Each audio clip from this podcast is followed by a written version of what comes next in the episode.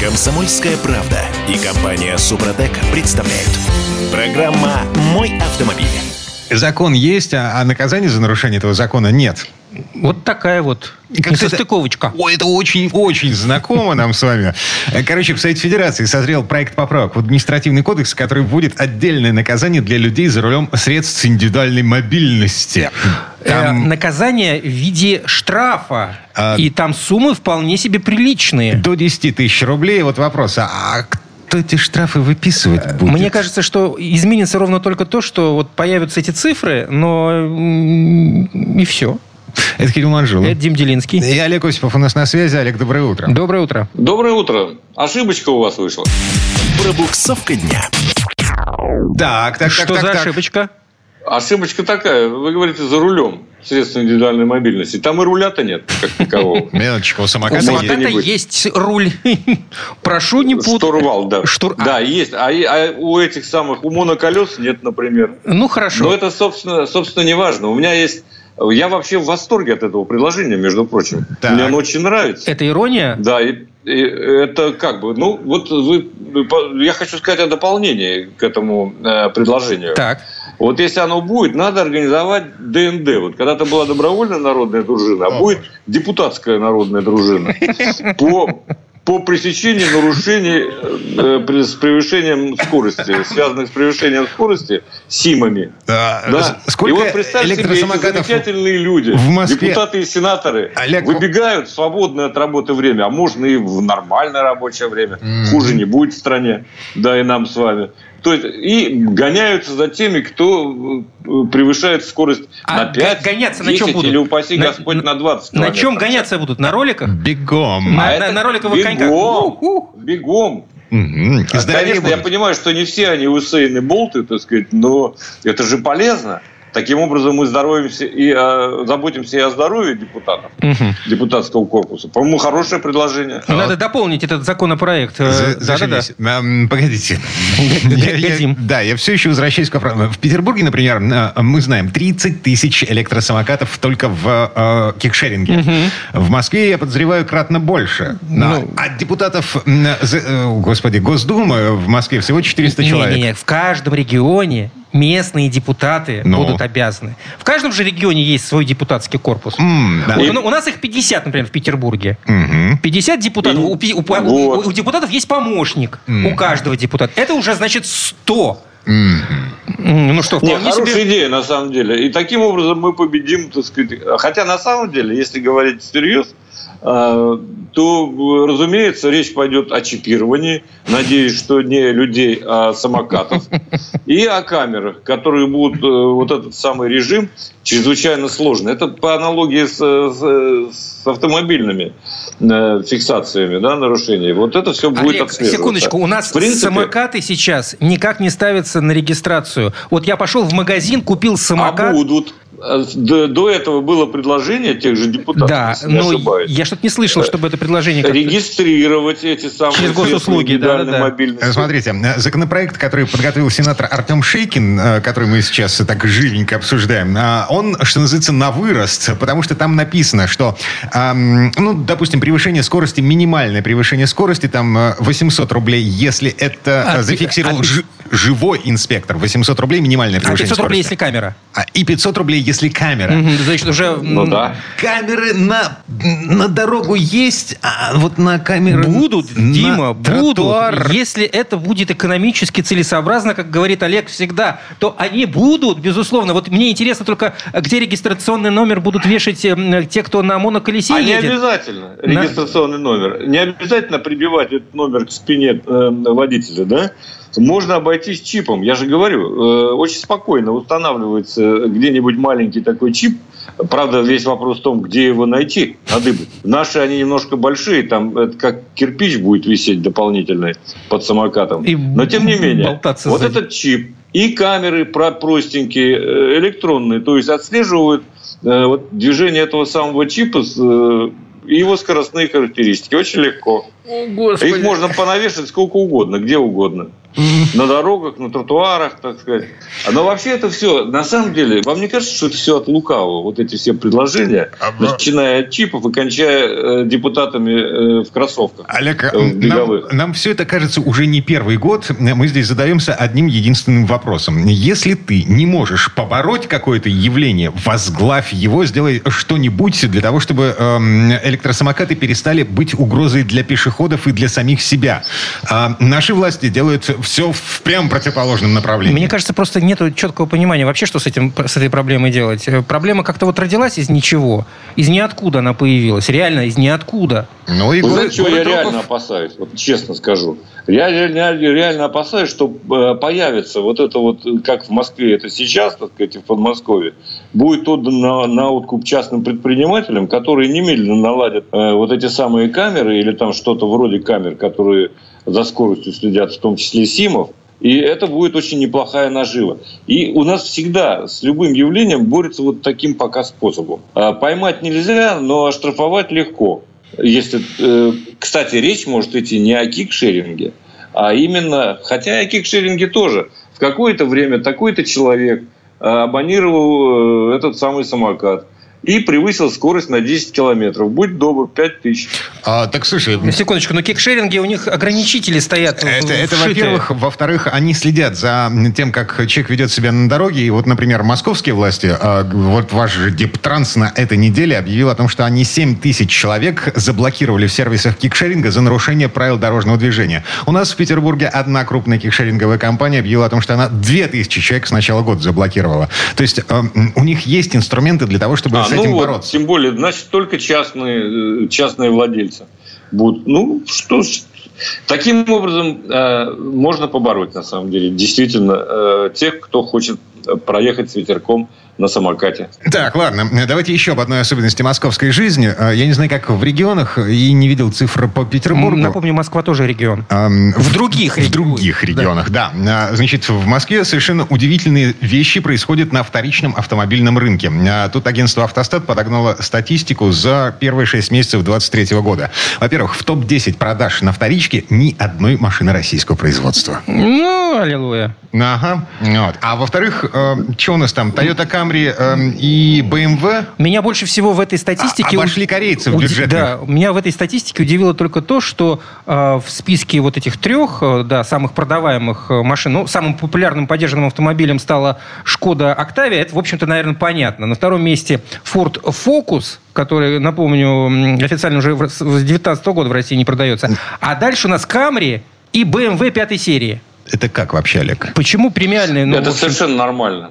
Э, я вам могу сказать, что поддержана BMW, э, или, ну давайте начнем. Во-первых, Шкода Октавия – это образцовый автомобиль по управляемости, между нами говоря. Я как да, здесь-то все понятно. Здесь как раз все понятно. Надежный, хорош. относительно Значит, бюджетные смотрите, железки. Меньше всего mm-hmm. эти поддержанные автомобили теряют в цене при последующей перепродаже. Вы сегодня вложили миллион или полтора, или два, да? Вы через год можете продать э, ровно за ту же, если не за большую сумму. Потому что сейчас э, нет, э, как бы, так сказать, никаких причин полагать, что доллар будет немыслимо крепкий по отношению к доллару, ну и так далее. Да? И что цены на первичном и на вторичном рынке не будут и впредь расти. Наоборот, будут. Окей. Okay. Поэтому, ну, слушайте, вот, вот, то, вот, что... вот здесь, здесь у меня большой вопрос. Извините, я тебя перебью. Угу. А, по поводу надежности Toyota Camry э, известно всем. Но Это по... миф. Хорошо. Это миф. Хорошо. Но этот миф работает в том числе на продаже. И мы сейчас не будем разве... Э, есть этот миф. Но по поводу надежности BMW пятой серии я очень сомневаюсь, извините. Это смотря, извините, это смотря с каким двигателем. Пятой серии э, есть и неплохие машинки у пятерки, смотря сколько лет, была знаменитая рядная шестерка, например. Ладно. Великолепный, один из лучших двигателей в мире. А... Если не, кстати, премию получал, соответственно. Да. Смотрите, фишка в чем? А, вот на мой взгляд, Toyota Camry и BMW пятой серии в России не так много, как было Kia Rio и Hyundai Solaris. И тем не менее, Solaris и Rio... Не попали в этот топ. Эм... Ну, они там как бы... Нет, они попали в топ, но они ниже. Ниже Camry и BMW пятой серии. Ну и правильно, надоели уже просто. У каждого второго. В смысле надоели? Здесь дело надоело, не надоело. Здесь э, дело в том, на что денег хватит. А, У меня такое ощущение, что владельцы вот этих Рио и Солярисов, они, а, а, ну все, они выезжают их до конца, они не будут их скидывать. М-м. Ну, наверное, да, кстати сказать. Совершенно э, нормальная история. А ты, если берешь машину на год, у тебя появились бешеные деньги, там, э, ну, как-то Ага. повезло, допустим, да мало ли на чем заработал. А Ты Шкод- берешь себе автомобиль, который будет в такой же цене и, может быть, даже прибавить на вторичном рынке через годик-два. И спокойно обращаешь внимание там на ту же Октавию или на ту же BMW. Мне как раз казалось, что Шкода Октавия, она, ну, как бы, вот рядышком со- с Kia Rio и Hyundai Sola- Solaris всегда стояла. Это Поло стояло. Она на голову выше. Мгм. А, да, Так, Polo, всякий точно, я случай. перепутал, да. Она на голову выше по всем э, параметрам. Прежде всего, по э, ездовым характеристикам. А, ну, Там еще Солярис не ночевал, Мгм. извините. Мгм. Так, ну и еще раз напоминаю, на всякий случай, в этом топе на в- продаж на вторичном рынке в Москве нет ни одной, ни одного автомобиля марки «Лада». Москва живет по своим законам. У нас на этом время Значит, в. Москве живут э, не глупые, опытные люди, в общем. Наверное, чуть более Обеспеченные. богатые. Обеспеченные, да, скажем за- так. Олег так Хорошо. скромненько приумолчал это дело. Ну ладно. Мгм. Да, да, извиняюсь. Слушайте, а самые богатые, между прочим, живут вовсе не в Москве, а в Тюмени, как нам известно. А, Тюменский топ мы еще обсудим когда-нибудь. Обязательно, обязательно. Да. Спасибо, Олег. Прямо сейчас прерываемся. А, Олег Осипов был у нас на связи. Олег, хорошего дня. Хорошего дня. Всем удачи на дорогах. Пока. Нам мы вернемся буквально через пару минут. А в следующей четверти часа к нам присоединится Юрий Сидоренко, автомеханик, ведущий программы «Утилизатор» на телеканале Чей. И поговорим о масложоре. Сколько моторного масла может подъедать машина в норме? Комсомольская правда и компания Супротек представляют. Программа «Мой автомобиль». И снова про масло давайте поговорим. Тема на все времена. Неисчерпаемая. Нет. В одной из предыдущих программ мы говорили о том, как менять масло. Значит, ка- какие-то каверзные вопросы, подводные камни замены масла. А сейчас давайте про расход. А сколько... э, Нормально. м, Вот это в норме? нормально или это ненормально, что моя машина на тысячу жрет полтора литра?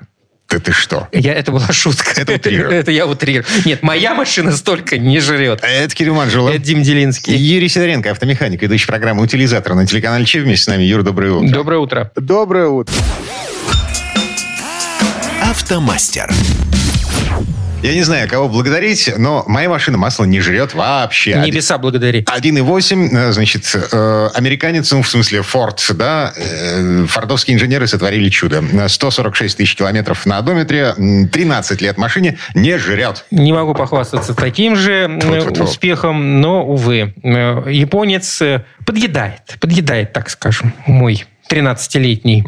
Ну, знаете что, в принципе, то, что у Димы вообще масло не жрет, я, конечно, не верю. То есть оно в любом случае расходуется. Это не значит, что ее машина жрет, Дим. То есть оно в любом случае чуть-чуть расходуется. Какой объем, это уже второй вопрос. Ну, просто я А, этого и- не, не вижу, это в, в пределах статистической погрешности.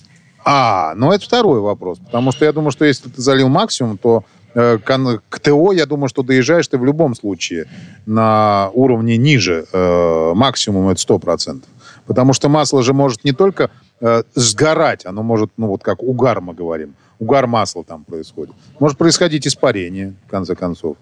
Может э, из-за отложений, кстати, масло тоже э, подгорать, потому что, ну, это ничего хорошего не происходит. В конце концов, от манеры езды очень много зависит. Короче, а, расход масла, он, эм, это нормально. Это естественное явление, естественный процесс, как износ тормозных колодок. Вопрос пределов. Ну, конечно, потому что когда вот сейчас Кирилл сказал, почему я там усмехнулся за кадром, грубо говоря, ну, потому что полтора литра на тысячу километров, это прям уже серьезно. Да, это чересчур. То есть это говоря. прям, ну вот реально серьезный расход. Э, И э, это, это надо уже разбираться, из-за чего это происходит. Но я говорю, там случаи, там, ну, то есть вообще из-за чего оно может исчезать. Это мы давайте назовем, не, не жрет масло, а исчезает из двигателя. М. Потому что жрет масло, это вот, например, у- угар, да? То есть вот, э, э, то есть, ну, ну, понимаете, то есть, как объяснить, что такое? Это когда вот... э, Да все просто. На- на Масло стенке. остается в камере сгорания. Его не убирают. Да. И маслосъемные колпачки не срабатывают так, как они должны срабатывать. И какая-то, какая-то часть масла остается в камере сгорания. И в процессе работы двигателя Соответственно, все меньше и меньше масла остается в, в поддоне. Ну, и еще зависит от того, насколько изношена цилиндр-поршневая группа, поэтому, соответственно, слой масла может быть толще, может быть тоньше. Но в любом случае он остается в камере сгорания и угорает. Ну, сгорает угу. просто, грубо говоря. Вот, это нормальная история. То есть, как бы, все зависит от, от типа масла, которое залито именно в двигатель. Далее еще есть такое постарение. Есть такая штука, как испарение. Это происходит постоянно. То есть, чем выше температура, тем выше, соответственно, э, ну, там всякое движение масла происходит, оно, температура другие, и ну, оно испаряется в любом случае. То есть часть масла сгорает, а остальное выносится там через выхлопную трубу, но все равно это все сгора... Э, сгорание происходит, оно и выпаривается, ну, грубо говоря, испаряется. Вот. Самый такой частый, э, частый э, расход, который вот мы встречаем очень часто. Человек приезжает, говорит, блин, машина жрет масло, реально. Я говорю, нигде не течет? Не, нигде не течет, но жрет. Но мы же э, не можем машину загнать и посмотреть. То есть мы смотрим только вот с той стороны, где, э, ну, грубо говоря, э, нам видно, что оно подтекает, да? То есть это там передняя, передняя часть двигателя, сальники и так далее. А вот, например, у некоторых начинает масло подтекать сзади, сзади двигателя. Например, двигатель стоит боком, и сзади там прям вытекает и падает на капельки масла, попадают на выхлопную, ну, приемную трубу, на штаны. И тут же испаряются. Ну, не тут же, но постепенно оно испаряется. Не, не тот объем. Оно не выливается оттуда. Вот, и человек не видит, оно говорит, ну как так вот так происходит? Если правильно посмотреть, то здесь вот э, при утечках тоже солидный расход происходит. Как, э, давайте поймем, вот, вот как э, вычислить, повышенный у вас расход масла или не повышенный? Вот это, вот, вот это очень интересный момент. То есть получается вообще допустимый расход, который э, у нас допускается, это да, 0,4 на тысячу. Да. Э, знаешь, как, как, как там считают? На практике считают э, так, то, что э, расход масла нормальный, это 0,5% от расхода бензина. Я просто. Ну, нет, я тебе просто скажу, это в среднем где-то 0,4 литра, ну, 400 грамм на тысячу.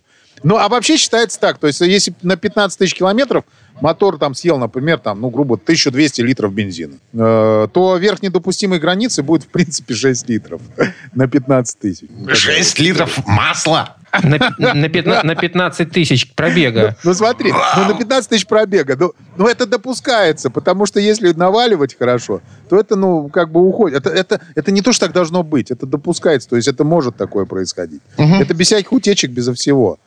Ну, берем 400, 400 э, грамм на, на 1000 километров. То есть умножаем на 10, получается 4 литра.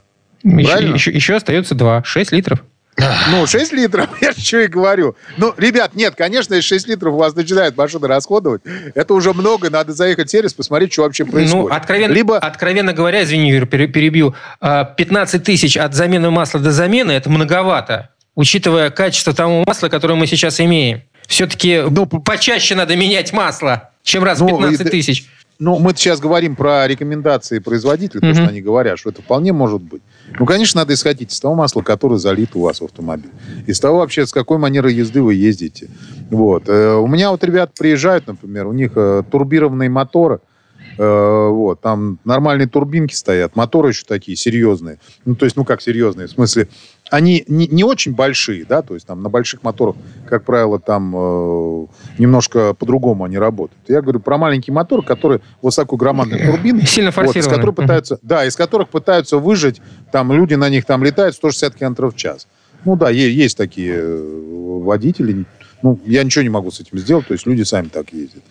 Вот, дай бог, чтобы они это делали без, без опасности, чтобы кто-то э, попасть в ДТП. Вот. И э, у них расход масла там серьезный. Там, там и за литр за, за, зашкаливает иногда.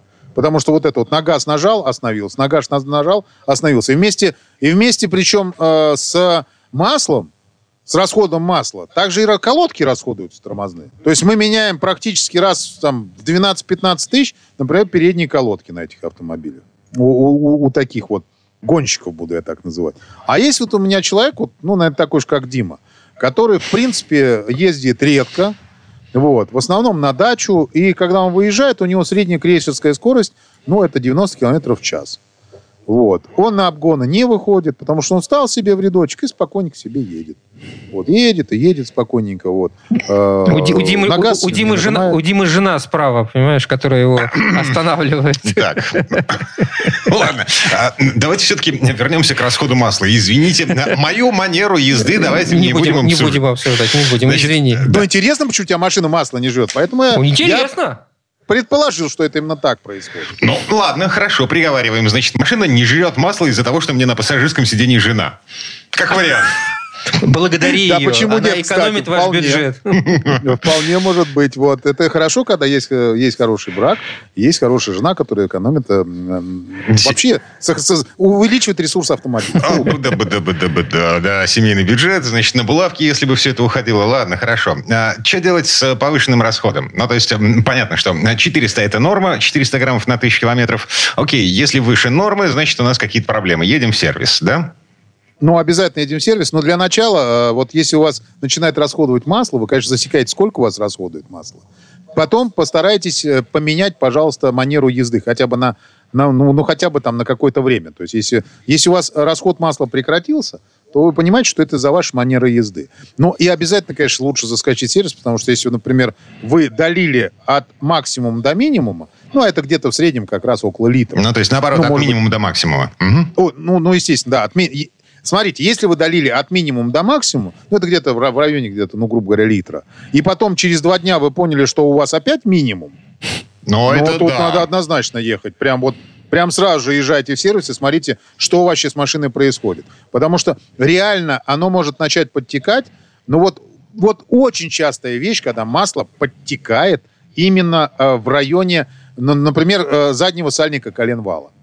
Не сильно, но подтекает. И за тысячу там реально вытекает, ну, ну кило точно. Если дело не в утечке, стоит ли переходить на другую вязкость? А, С тридцатки на сороковку, например.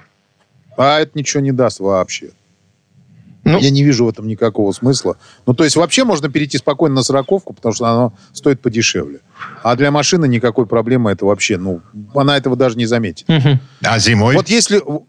А, чуть, ну, а зимой тоже не заметит, Дим. Там первая цифра Если важна, а не, а ну, не- а не конечно. вторая. Э, Здесь ситуация какая? То есть, как бы, если вы ехали на, на, на 0 В30, понимаешь, или 0 В20, и у вас машина жрет, и уже изношена поршневая, то есть вы это понимаете, что она изношена. Вот, вот тогда лучше перейти, конечно, на другое масло, которое, например, там, 5 В30, 5 В40. Ничего страшного не будет. Вот. Но машина будет меньше жрать. А если вы перешли, она все жрет, значит, тут надо разбираться. Либо, либо вы так ездите, либо уже померить компрессию вообще э, в машине и вообще сделать ее обслуживание. Потому что такое тоже может быть. В общем, нормальный расход – это если у вас... э, э, вот машина исправна, если у вас от ТО до ТО тратится, грубо говоря, ну вот вы под- подливаете один раз. Это нормальный расход. Так, прерываемся на этом. Да, хватит Да. про масло. В следующий раз поговорим про раскоксовку поршневых колец, но это уже в следующей программе. А прямо сейчас э, Юрий Сидоренко, автомеханик, ведущий программу «Утилизатор» на телеканале ЧЕ. Был у нас на связи. Юра, спасибо. Спасибо, Юр. Большое спасибо, всем удачи. А мы вернемся через пару минут. В следующей части программы у нас Федор Буцком. Поговорим о том, как ездить далеко и счастливо, не вляпываясь в аварийные ситуации. Комсомольская правда и компания Супротек представляют. Программа «Мой автомобиль».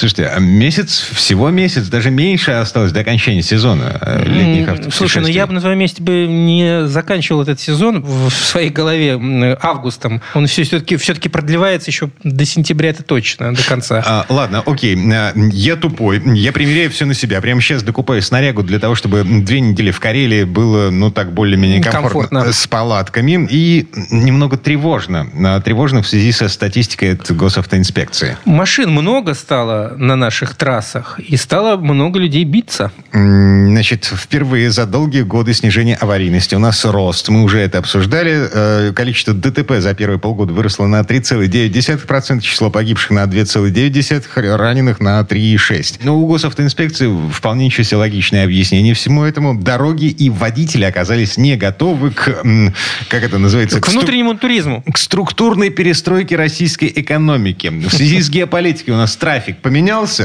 И если с дорогами все понятно, ну, у властей найдутся ресурсы на расширение трасс, установку отбойников, значит, освещение, вот это все. А процесс этот все равно так или иначе не быстрый. За месяц они не успеют. А вот что касается водителей, друзья, это же мы с вами. Я Дмитрий Делинский. Я Кирилл Манжула. И Федор Буцко у нас на связи из Москвы. Федь, доброе утро. Федь, привет. Да, еще один водитель. Доброе утро. Дорожные истории. Итак, э, как, ну, как нас всех научить-то правильно ездить? Тех, Слушайте, ну, не, каждый не сам учится, конечно, как ездить правильно, но, может быть, давайте мы все вместе, вот мы трое водителей, нас слушают водители, каждый, если вспомнит немножко свой опыт, я думаю, что уже на, у нас езда будет безопаснее.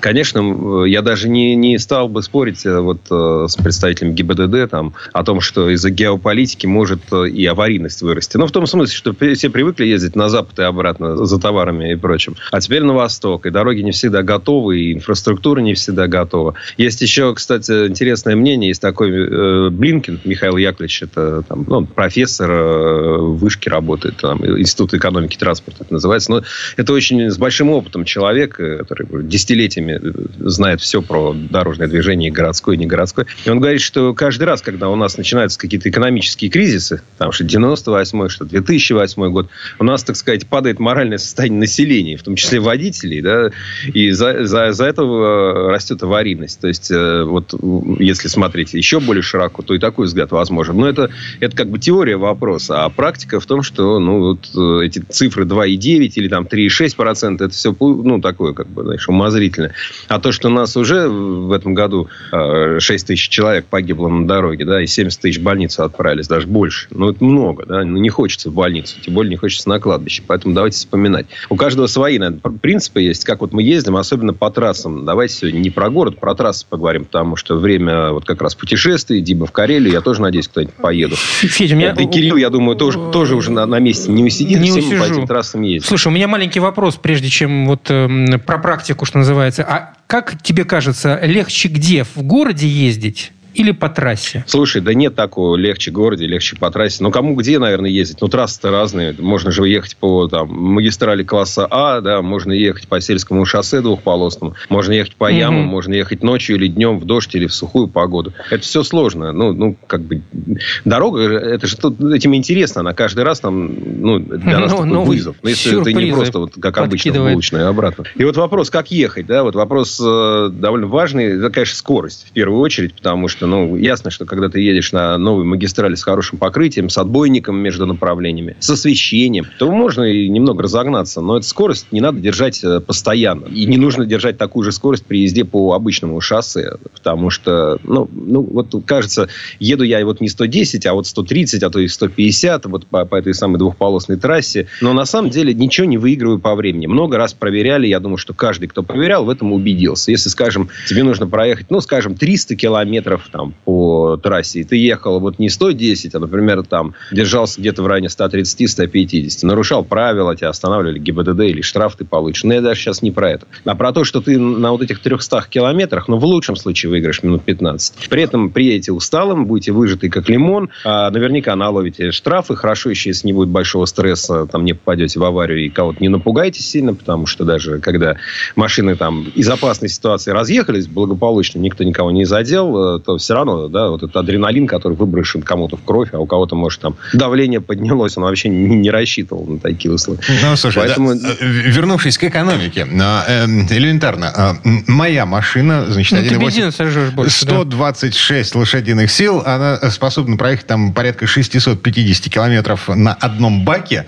в том случае, если я еду со скоростью не выше 110. Вот. Ну да, соточку ты держишь. Да, если 130, это, этого бака не хватит на эти самые 600 километров. Мне придется тратить время на то, чтобы заправиться где-то вот э, в незапланированном месте. Поэтому, ну его нафиг. Да, ровная скорость, она, она полезна для мотора. Ваш мотор работает на таких средневысоких, э, но постоянных оборотах. Э, очень хорошо себя чувствует, радуется. Наконец-то, наконец-то, не в городской толще, значит, я туда-сюда там торможу, разгоняюсь. А еду, это для него хорошо, и для топливной системы хорошо, и для цилиндров хорошо. В общем, вы ему делаете хорошо, когда он у вас на высоких оборотах по трассе долго держится там трех с половиной тысяч. Очень, очень полезно. Ну и, конечно, надо учитывать, собственно, возможности собственно, своего автомобиля. Если да Да, да, ты абсолютно, ты сто процентов прав. Э, это очень важно. Нельзя ориентироваться по другим водителям. Может быть, у него там новая резина хорошая, исход развал только что сделан. И вообще у него машина в идеальном техническом состоянии находится. А ваша?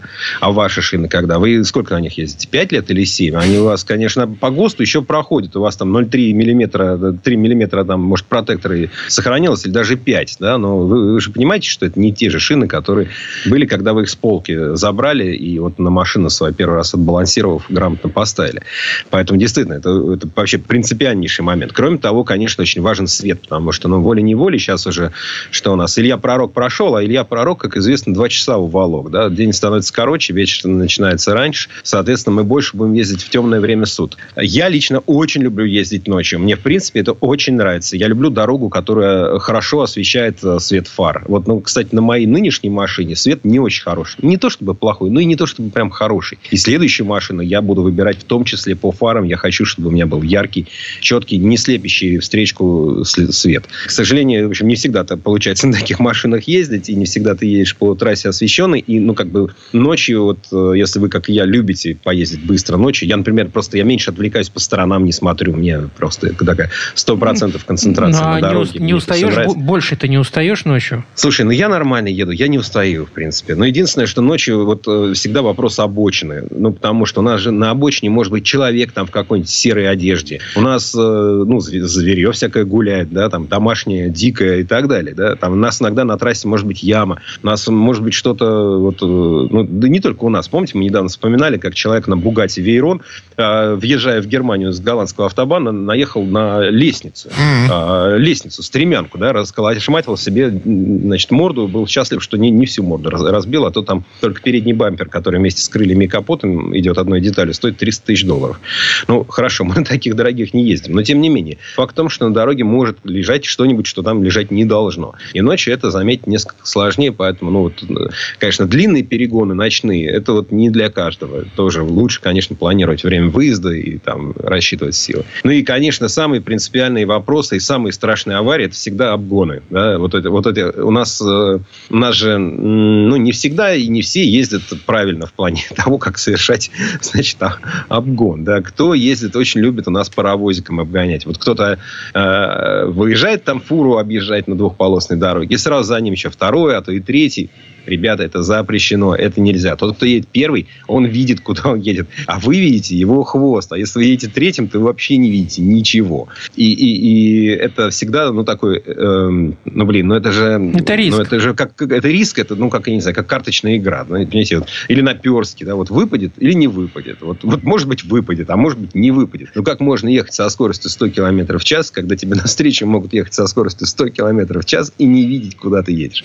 Ну, это же общий принцип, да, ну, не вижу, не еду. Если видишь, тогда ты можешь рассчитывать. Но если ты не видишь, то ты не едешь. Вот. И, конечно, у нас, когда выходишь на обгон, обязательно надо, ну, два раза посмотреть. И вперед надо посмотреть, и назад. У нас же всегда есть люди, которые, ну, вот вы, допустим, едете кавалькадой замедленным грузовиком. Вот, наконец, вам можно его обогнать, потому что на встречке никого нет. Но всегда, э, ну, очень часто находится человек, который за вами едет, но вот он на долю секунды раньше вас, э, значит, э, начинает этот обгон. Да, вот, вот ну, ну, понятно, что вы все будете обгонять. Но ему важно вот влезть вот где-то вот. И вот эта толкотня в левом он, ряду. Он больше всех торопится. Классе. Ну, конечно. Это же, помните, это анекдот, что, значит, Россия – это страна, где можно получить, э, значит, сзади, э, э, значит, когда едешь по встречке, да, это, ну, действительно можно. И бывает, разлетаются обычно эти машины, как бильярдные шары, один влево, один вправо, да, потом ты едешь так по дороге и смотришь, что-то справа куда-то, значит, кусты помяты, там какой-то бампер торчит, и, и, и слева, значит, кто-то в поле уехал. Ну, это же типичная ситуация. Ну, не вчера, да. Мы говорим, в принципе, банальные вещи, понятные. И ясно, что ну, не нужно обгонять, если обгонять не нужно. Если вы, допустим, скоро планируете остановку, дозаправку, например, или у вас поворот скоро,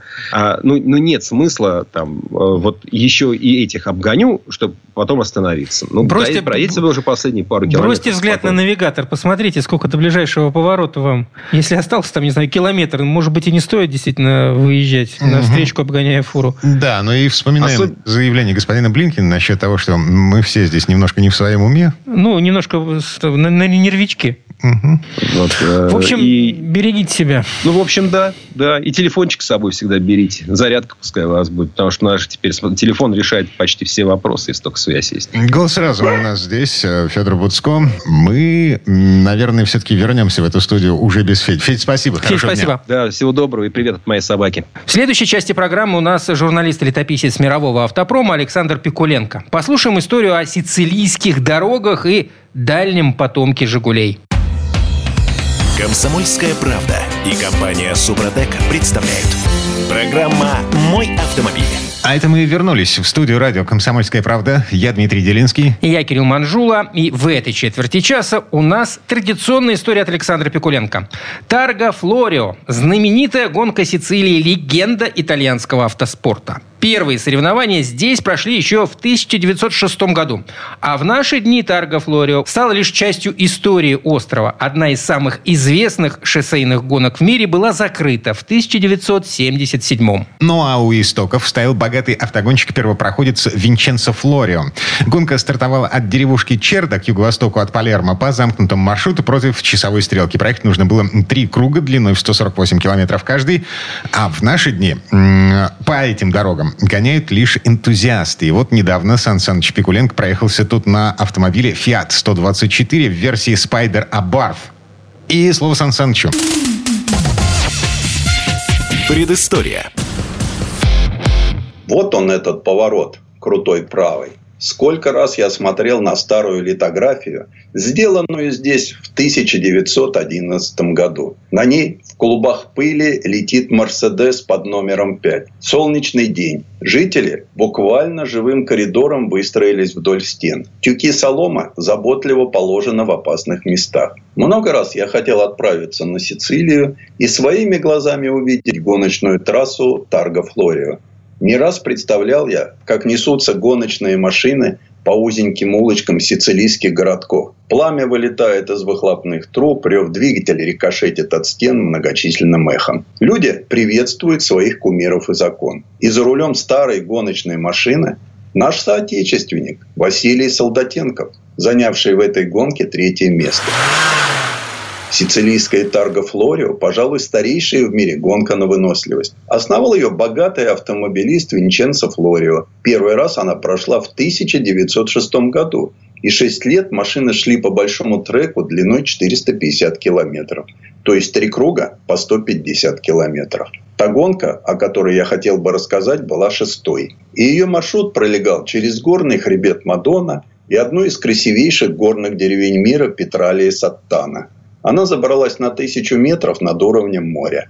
А на самом верху, в ее историческом центре, стоит базилика Марии Сантиссима Асунта. Победителем той давней гонки стал Эрнесто Чайрана на автомобиле «Скат». Вторым пришел Марко Кортеза на лянче. Третьим финишировал Солдатенков. Проиграл победителю 50 минут. Этот успех стал первым для русских гонщиков на международных соревнованиях. Также это был один из первых подиумов для марки «Мерседес». Примечательно, что именно здесь началась славная история марки «Альфа-Ромео». Тогда она была еще просто «Альфа». Василий Солдатенков выступал на Тарго Флорио на «Мерседесе» с мотором мощностью 30 лошадиных сил. На капоте его автомобиля была закреплена эмблема Российского императорского автомобильного общества, членом которого был гонщик. Сам самодержец всероссийский Николай II даровал обществу право именоваться императорством. Вот так 1911 году вся автомобильная Европа узнала имя успешного гонщика из далекой России. Прошли годы, а сегодня Петралия Саттана выглядит вымершей. Лишь несколько пожилых мужчин сидят на улице за чашечкой кофе. Несомненно, они не раз обсуждали в те незабвенные времена, когда Сицилия была центром автомобильной вселенной. И такие великие гонщики, как Тацио Нувалари, Хуан Мануэль Фанхио и сэр Стирлинг Мосс приезжали на этот остров, чтобы оспорить титул чемпиона мира. Для их слуха рев мощного мотора и виск резины – это музыка их детства. В зеркале заднего вида я наблюдаю, как они оборачиваются на рыкающий звук мотора моего Fiat 124 Spider Abarth. Возможно, они даже позавидуют иностранцу, пытающемуся проехать по старой трассе. Но им и в голову не приходит, что я завидую не меньше. Ведь они своими глазами видели то, о чем я мог только мечтать, и узнавал о состоявшихся гонках месяца через три в короткой заметке журнала «За рулем». Подходит ли компактный родстер для этого путешествия во времени? Очень даже.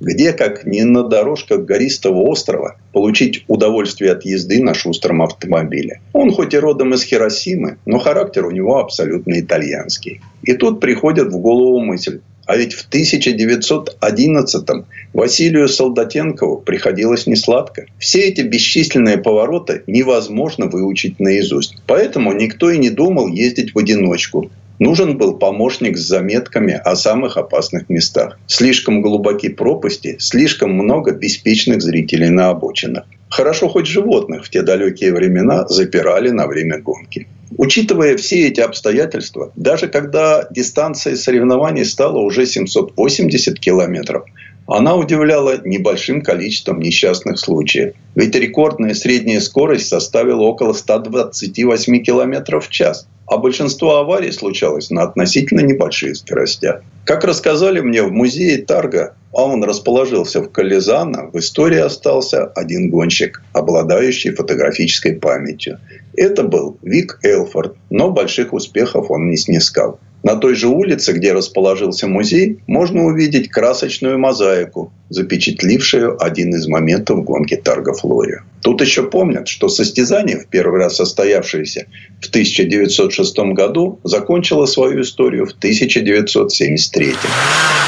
Сицилия крайне богатый, и местные жители с удовольствием снимают быстрый открытый «Фиат».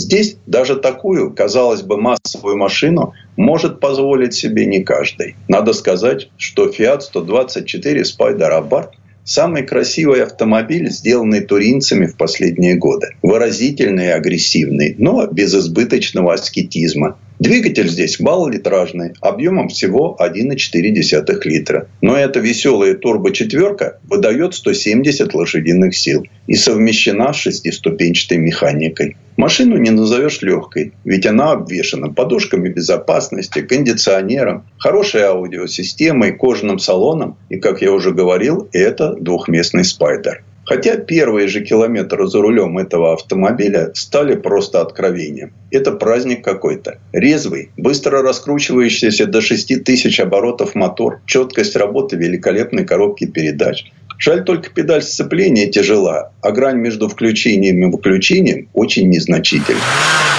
Кровли сонных деревушек нестерпимо сверкают в лучах безжалостного сицилийского солнца. Запах бесчисленных эвкалиптов кружит голову. Местами асфальт столь горяч, что до него едва можно дотронуться. Очень хочется спрятаться под крышу. Но вот, свернув с Приморского шоссе, дорога начинает карабкаться вверх. А перед этим она приводит к руинам стартового створа Тарго Флорио. Надпись на мемориальной доске гласит, что все это было построено на деньги Винченцо Флорио, сына купца из Палермо и организатора этой гонки. Всю жизнь этот человек оставался главной движущей силой соревнования, носившей его имя. От Черды дорога лихо закручивается в горную глубь острова в направлении Кальта-Вутура – Здесь едва разъедутся два Fiat 500. А бесконечная череда виражей ведет от Скелата до Колизиана и дальше до Кемпа Феличи, после чего трасса возвращается к побережью, чтобы замкнуть круг у остатков стартового городка. Это единственный прямой участок, где можно хоть немного перевести дух. Трасса Тарго Флорио все еще существует, но есть участки, где сегодня проехать нельзя. То есть замкнуть большой трек не получится. Дорога там разрушена оползнями. Конечно, Fiat 124 Spider Abarth быстр, но не слишком для таких дорожек. Переход из поворота в поворот, переключение, торможение. Не остается и минутки, чтобы оглядеться вокруг. Только непрерывное чередование. Вправо, влево, вверх, вниз. Когда сам поносишься по этим дорожкам, понимаешь, насколько они, что тогда, что и сейчас ужасны. И еще становится понятно, почему компактные автомобили 70-х, такие как Ленча Фульвия, на равных боролись со спортпрототипами и даже попадали в первую десятку на финише. Для кольцевиков, привыкших к ровным трассам и знакам, отмечающим, сколько метров осталось до поворота, это было нечто новое и пугающее. А вот что испытывал Василий Солдатенков и его соперники на тех древних машинах с их деревянными колесами и шинами, накачанными до 7 атмосфер, с механическими тормозами и рулем без усилителя, мы даже представить себе не можем. Утомительно все это даже за рулем современного автомобиля. Езда здесь требует не только умения, но и физической выносливости. По сравнению с этой трассой, северная петля Нюрбург-ринга – автопарк культуры и отдыха. А ведь гонщиков здесь еще и поджидали сюрпризы, что неудивительно, когда вдоль обочин собиралось почти 700 тысяч человек. Местные власти старались подлатать дороги перед гонкой. Но почему-то свежий асфальт быстро превращался в смесь песка и гравия. Наверное, потому что действие происходит на Сицилии. Частенько болельщики прямо посреди дороги рисовали имена своих кумиров, а представители другого гаража заливали их краской, оставляя на асфальте скользкие пятна. Вечереет. Fiat 124 Spider Abarth остывает на старом петлейне, и только местные цикады нарушают тишину. Вот теперь я хорошо представляю, что тут происходило сто лет тому назад. И кажется, что обветшалые строения все еще ждут, когда из-за поворота вылетит с ревом угловатый Мерседес. Предыстория. Сан Саныч, спасибо. Это был Александр Пикуленко, летописец мировой автомобильной индустрии. И у нас на этом все на сегодня. Дмитрий Делинский. Кирилл Манжула. Берегите себя. Программа «Мой автомобиль».